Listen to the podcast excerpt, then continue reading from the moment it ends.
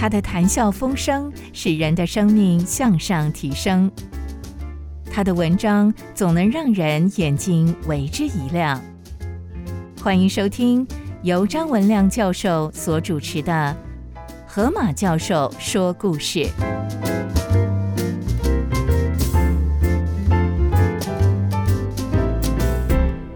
啊，各位先生、各位女士，啊啊，我的名字叫张文亮。我是美国加州戴维斯分校的博士，U.C. Davis 的博士。后来我毕业以后，我回台湾大学任教。那很多学生都叫我是河马教授。啊，这主要的关键是在一九九三年啊，我啊有两个孩子啊，在怀孕的时候，可能医生产检没有看得出来是一个危险的病例啊，因为。两个婴孩共用一个胎盘，那等到医生发现问题很严重的时候，啊，我们不得不啊去做这个引流的啊的这个啊的这个处理啊。那我因为是台湾大学的教授，所以啊，我有受过一些在生产的临床的训练。啊，所以我就跟医生讲了一句话，说我就要牵着我妻子的手，我相信我们可以走过这个困难的环境。那后来医生让我进去，那两个孩子啊，有有出来，但是大概三秒钟到五秒钟就过世了。哎，那我自己有一段时间走不出来啊，想说上帝既然给予，为什么上帝又要拿走？哎。那我自己有走过十个月很难走的时间，那到最后很严重。那这个时候，上帝给我一句话，在圣经里面的耶伯记，耶伯记啊里面有提到啊一只河马，就是耶伯记的第四十章第十五节，上帝对耶伯说：“你且观看河马，那我造你也造它，吃草像牛一样。”那这是一个啊。对我是一个很深的印象，因为他这边讲到啊，说上帝创造河马，但是河马在啊尼罗河患难的时候，他心里也是安然，那他是能够挡得住洪洪水的啊。我后来花了一点时间去研究河马，我慢慢知道为什么。那我后来就给自己取名叫做河马教授。那啊，这就是我叫做河马教授的原因。我深深的体会啊，耶伯记四十章的从第十五节到第二十四节的这个的这个记载，这也是我的祷告，希望能够经过这些患难，而能够像耶伯一样，使他那个体会能够成为啊这个患难的河里面的河马。那我的姊妹看我啊，精神慢慢的好转。啊，经过四个月以后，他就鼓励我去写作，啊，所以啊，我就啊开始在台湾大学本来工作已经很忙，研究压力也很忙，行政业务都很忙。然后我的姊妹说啊，按着你所了解的啊，你是不是可以把以前跟他讲的故事啊讲给他听？啊，我是一个讲故事的高手啊，我从从小就喜欢讲故事，那我喜欢读历史，那。啊，所以我的姊妹跟我结婚以后，其实她听了我很多很多的故事。那我们结婚以后，我们几乎每一天啊，我都讲故事给她听，啊，讲了四十年的故事，啊，所以我几乎很会讲故事。那我的姊妹是我最好的听众。那二零二二年的一月啊，她到医院去检查，发现她得到了急性的血癌。那我们经过八个月的治疗，我自己在医院里面也住很久。啊，他一路很顺利，但是在八月底他安息了，突然间就安息了。那安息以前，他对我讲一句很有趣的话，他说：“文亮，你应该去接受录音的胡适啊。”那我知道有点原因，就是他到最后几天眼睛看不见，那我就拿手机啊读我所写的圣经的分享，然后呢，大概读个五分钟到十分钟。放在他的手机的里面，然后呢，打开给他听。那他视力有时候会回来，然后呢，他就把这个资料传给啊女儿，传给啊他的好朋友。那其实他没有几天他就安息了。那安息以前就跟我讲说：“文亮，你应该去接受录音的服饰。那我我的知音也没了，鼓励我的人也没了，肯定我的人也没有，长期在听我讲各样的故事的人也没了。那我有经过几个月的难过的期间，后来啊，这个远东广播的的弟兄啊，他请我要不要回来啊，接受这个啊录音。那我前几次都跟他讲说，我不回去了。嘿，那后来啊，我想我还是回来。我想到我的姊妹所讲那句话，所以我是一个已经。再也不会有知音的一个讲故事的人，在面对啊这个麦克风，在讲给我所没有看到、我所不认识的人听。底下我要跟各位分享一个故事，这故事的名称叫做《海龟英雄传》。我要介绍普世第一个保育海龟的人。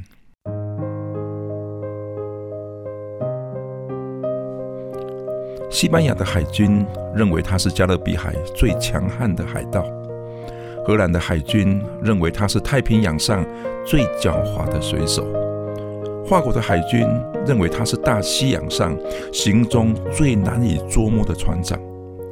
各国都呈出高价的奖金悬赏要捉拿他，他却与他的水手四处航行，他们唱着。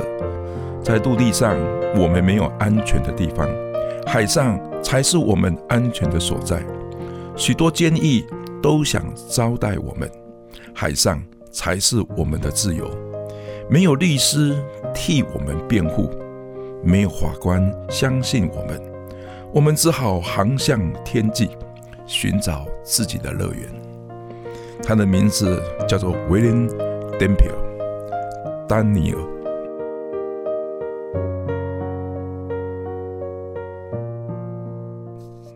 人类历史上，丹尼尔是第一个驾船三次环绕全球海洋的人。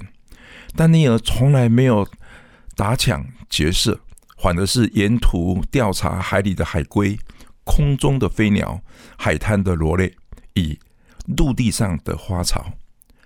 他靠什么生活呢？他抢夺各国的战船，拖到港口去拍售。他曾经是英国海军最英勇的军人，却不守规定，以至于英国无法把他纳入任何的正规军。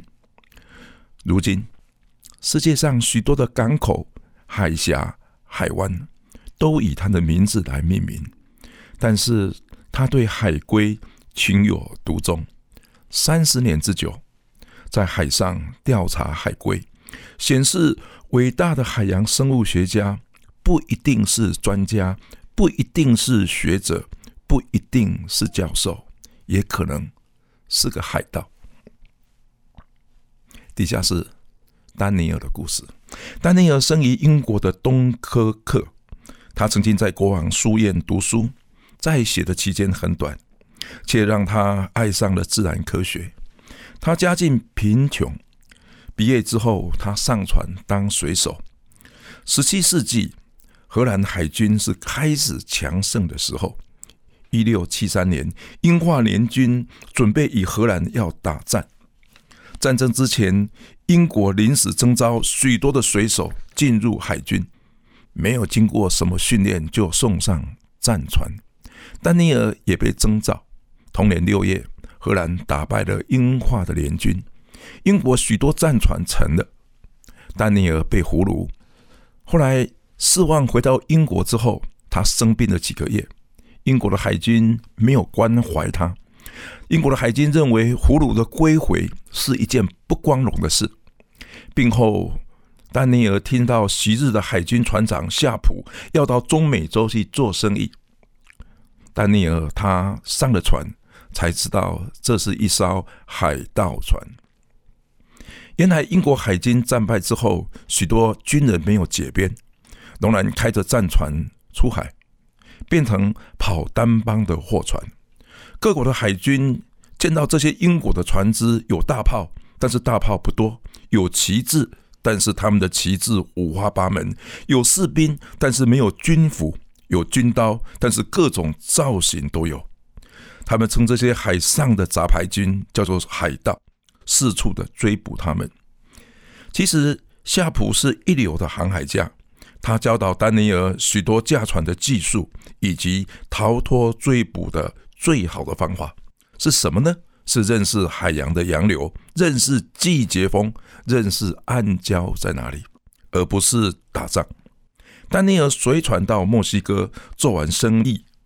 他不喜欢一天到晚提防被其他的国家的海军给追捕，他离队前往维吉尼亚当农夫。当时的维吉尼亚的海岸称之为大西洋海盗的补给站，都是等待上船的水手。一六八三年，库克要率领船队环绕世界，丹尼尔去参加招募。库克看他。不像一般的水手，但是他的学习能力很强，求知欲很高，就让他当上船队里面“天鹅号”的船长。库克的船队一出航，沿途在各地交易。丹尼尔对做生意没有兴趣，他大部分的时间在绘制海图，标示沿途所看到的海岛，并且他给予英文的名称。他有时上岸就是采集花朵。再将花草绘在海图的海岛上，以便他的记忆。他们沿途打败一些西班牙的船只，但是到了波多黎各，库克病逝了，船员意见纷纷。许多水手认为沿途交易所赚的钱已经够他们富足好几年，就选出戴维斯为船队的领袖，回到英国。丹尼尔却想继续探险，不想回到英国。有几个船员就附和他，他们换到比较小的叫做“水鸭号”的这个船上，再度航回太平洋。他们经过太平洋许多的岛屿，丹尼尔认为在地的居民是比较友善的，丹尼尔就让船员上岸与他们交易。他个人呢，他个人在岛上采集花朵，记录所看到的动物。他可能是在航海史上最特别的船长之一。他所看重的与其他的船长不一样。他所记录的生物后来成为太平洋岛屿生物第一笔的资料，在自然科学上是无与伦比的重要。丹尼尔写道：“许多人不喜欢海洋，他们认为海洋太远，海上的天气不是太冷就是太热，海平面太平。”海上的生活太单调，海上太多的大浪，太多的飓风，而且航行越远就越远离家乡。其实海洋虽大，我们可以量测；海洋没有地标，我们可以图绘；海洋有大浪，正好是考验船的平稳；海洋有大风，可以供给我们学习驾航的技术；海洋没有淡水。可以让我们注意航前的准备。海洋有许多卫士的岛民，就可以增加我们沟通的能力。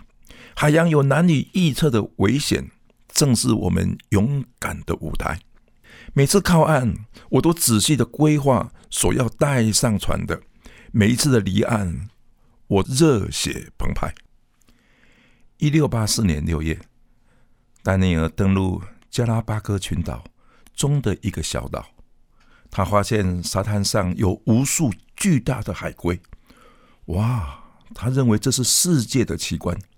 他在岛上留了几天，竟然算不完海龟的数量。他预估可能超过百万只。他发现这些海龟来这个地方产卵。他在许多的岛屿从来没有看过这种巨大的海龟在陆地上产卵。他首先称这种海龟为加拉巴哥海龟，而且提出海龟的产卵有其地理的专一性，这是海洋生物学的重大发现。加拉巴哥群岛的面积有七千九百平方公里。离最近的陆地是厄瓜多尔，直线的距离是一千一百公里。加拉巴哥的意思就是海龟，是在南太平洋的岛屿。有些运送奴隶的到美国的船只，他们将一些生病的奴隶就留在岛上，成为岛上的居民。他们以海龟的蛋为主要的食物，并且贩售海龟的壳所做成的梳子，以晒干的海龟的壳来当做装饰品。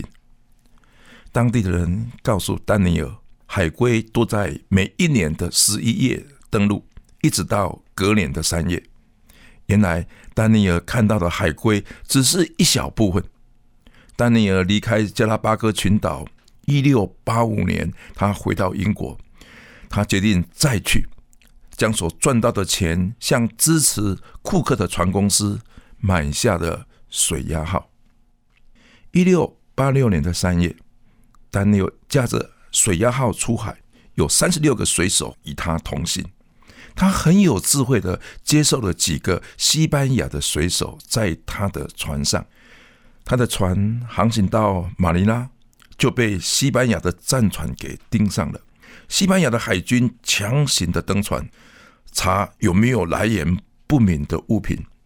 船上的水手向他说明，这个船上都是丹尼尔船长所采到的花花草草，并且花花草草比货品的数目要多。西班牙的海军看着觉得很没有趣，便放了他们。只是西班牙的海军没有看到在花草底下。是船员的货品。丹尼尔边开船边记录洋流与海上的季节风。他有空就教育船员。到现在，我们的烤肉叫做 barbecue，我们的肉里叫做 avocado，我们的筷子叫 chopsticks。这些字都是丹尼尔自己拼出来的。他拿来把这些单字来教导他的船员。丹尼尔的船比较像是海上的学校。比较不像海盗船。他航船经过巴拿马海域的时候，他又看到加拉巴哥海龟。他写道：“海龟在我船的后方尾随，大概是要吃船上抛弃的剩菜。晚上我抛锚，将船停在海上，海龟就护在船底的木板上，没有离开。白天我抛一根木头在海上。”海龟竟然爬到木头的上面，让船拖着走。他本来以为海龟是随着洋流的运动，不过看到海龟会随着船而游泳，他开始认为海龟不完全照着洋流，而有自己的游法。他在中南美洲的海岸也看到加拉巴哥海龟，但是没有一只海龟在产卵。他写道：“哦，原来所有的海龟。”只在加拉巴哥群岛产卵。他计算海龟离加拉巴哥群岛的距离，而估算海龟一年至少可以游到两千公里。一六八八年的一月，他的船在苏门答腊遇见了大飓风，船遭到破坏，他只好开到澳洲的港口去维修。修船的期间，他走入澳洲的内陆。记录了许多未见的植物，他后来被称之为澳洲的第一个植物学家。一六九一年，他才回到英国，他整理航海的日记。一六九七年，他出版的《环绕世界新航行》这本书一出版就轰动。原来航海是这么的有趣，可以带来许多新的发现。英国的海军才发现有这么一个海军的军人，竟然可以驾船在海上多年都没有被西班牙的船舰给打沉。英国的国王威廉三世召见他，还封他为爵士。十七世纪之前，西班牙有世界上最强的海军。一五八九年，英国的海军打败西班牙的无敌舰队，但是战后。西班牙的皇室投资更多的经费来建造船舰，以期待能够控制世界的海洋。丹尼尔对英国的国王威廉三世说：“英国要强，必须要有最好的海军。”丹尼尔写道：“一个海洋国家的伟大，是从他们有关海洋的歌曲可以听得出来。英国是岛国。”岛国的伟大，在对于海洋的了解，而会对海洋的惧怕。英国的海洋之歌多半是自怜，是恐惧，而不是勇敢与雄壮。他提出来，看呐，海洋不过是一点的浪，面对浪而开过去，就会发现那边有何等的丰富。海洋国家的历史应该是海洋的自然史。海洋国家的孩子应该从小就做我要出海远行的梦。一六九九年的一月，英国国王给丹尼尔一艘二十六门大炮的战舰，叫做“雄鹿号”，在出航来环绕世界。丹尼尔的船上海军与水手的人数各半，他将远洋的航行当作训练海军的机会。他们沿途打败了西班牙跟荷兰的战船，把掳来的战船拖到海边去公开拍售，所得的分给水手。丹尼尔还沿途测量、采花、看鱼，寻找海龟。出海一年，威廉三世紧急的将他召回英国，因为当时西班牙向英国宣战。一七零一年的二月。丹尼尔驾着“雄鹿号”，与他合作多年的水手率领着英国的海军出战。他知道英国的海军船小、大炮少，所以他认为以西班牙的舰队要对战，最好就是沿途让西班牙的舰队来追。他利用洋流与季节风来当成他逃航的路线，并他逃到暗礁区，让对方吃水较深的战舰。触礁而一艘一艘的沉没，他以对方的主力舰一路上的缠斗，最后将对方的主力舰打沉。从此，英国逐渐跃升为世界上最强的海上强权。丹尼尔率着他的船队回到英国，他向海军申请退役，海军不准。威廉三世以公爵还有太平洋区的总督的这些头衔来挽留他。他都拒绝，没有人知道他在名望最高的时候为什么要退役。这时候，有人重伤他在海上行船多年，在西班牙海军多次的围捕之下，能够安然的逃逸。他可能跟西班牙的海军可能有什么默契？何况他的水手里面竟然有西班牙籍的水手，因此他们把丹尼尔抓起来送到监狱里面去。在金华的审判之下，几乎要被判为绞刑。消息传出来，威廉三世亲自到监狱里面去特赦他。一七零三年，丹尼尔终于退伍了。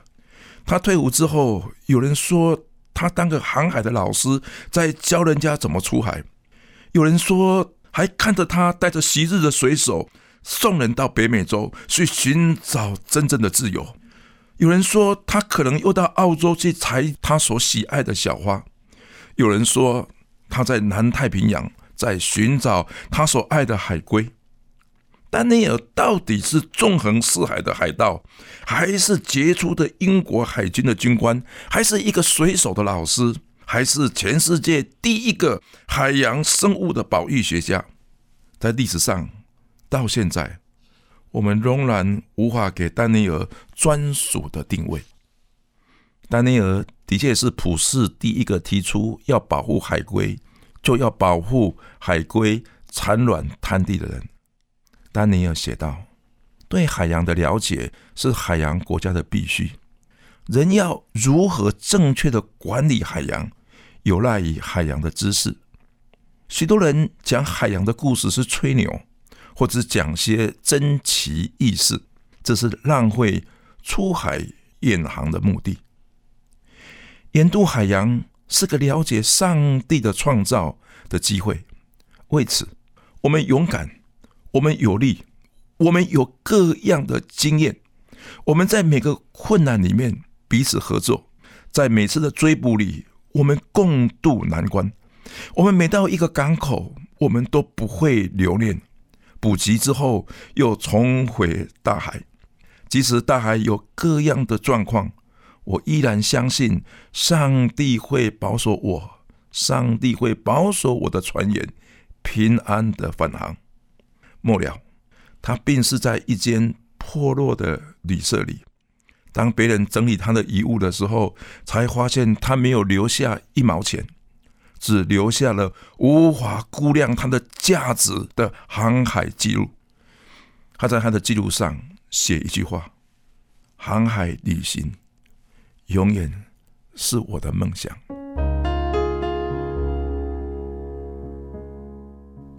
亲爱主耶稣，我感谢你。丹尼尔的故事现在已经很少人知道，到底他是是一个海盗，还是一个船长，还是一个教育家，还是一个太平洋第一批植物的记录者，还是第一个提出来我们必须保护岛屿，可以让中间经过的海洋生物可以获得栖息或产卵的地方，我们都无法去定义他。他一生经过许多的困难。但是他依然相信上帝会带他跟他的水手安全的返航。在人生很多的困难里面，我们好像是一艘船就开出去了，不知道面对大风，不知道面对狂浪，是不是可以安全的返航。但这一个全世界第一个能够带着一艘船而能够航海环绕全世界三次的人，经过多少的困难？甚至在他能够有获得最高爵位太平洋总督的时候，他依然放弃，默默的再回到海洋，去寻找上帝起初给他的负担。也许在外人看起来他是一个奇特的人，也许在外人看起来他是一个很难被了解的人，一生没有结婚，一生没有孩子，只有三十六个水手陪伴着他远渡海洋，寻找花草植物。全世界大概没有这种海盗，全世界大概没有这种海军，可能只有上帝知道他心中所期待的是什么。也许海洋成为短暂的一生，不只是经历海洋各样的丰富，经历海洋各样的危险，也同时经历上帝给他的保护，也是来看见、来探索上帝留在各处从来没有被外人所知道的丰富与奇妙。主耶稣，我感谢你，在这边用有限的时间、有限的知识来分享这个已经被在海洋科学史上、在海洋历史上被淡忘的一个船长。愿我们的一生勇敢的出航，因为上帝会保守我们，直到回航。我这样祷告祈求，是奉耶稣基督的名，阿门。